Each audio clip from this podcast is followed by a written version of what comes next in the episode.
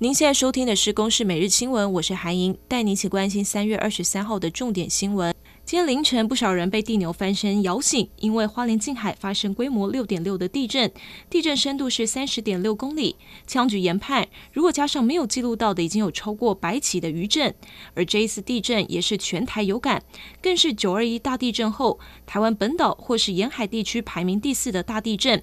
台东县长滨乡最大震度来到六级，气象局是不排除三天之内还会发生规模五到六的余震。台东也因为地震出现零星灾情，有民众被倒下的窗户砸伤头，紧急送医；更有许多人怕到坐在路上是不敢回家，彻夜难眠。而滨海的永福路甚至掉落了一颗直径一点八公尺、将近十吨重的巨石，阻挡通行，还要等人来清理。花莲玉里的玉兴桥还在进行拓宽工程，结果就在刚吊好新大梁三天，也就是桥梁最脆弱的时候，发生了地震，造成三十二根梁损坏了二十三根。目前苏花改工程粗估约损失五千万元，而桥梁是紧急封闭检核，目前评估旧桥的部分桥墩跟桥面没有受损，若确认没有太大的问题，会先在明天上午开放通行。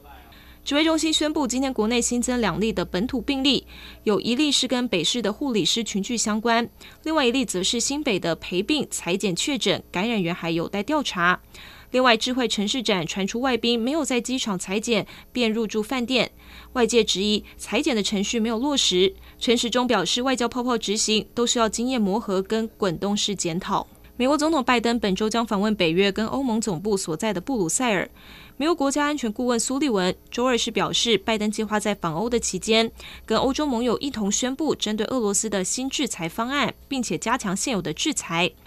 以上新闻由公司制作，谢谢您的收听。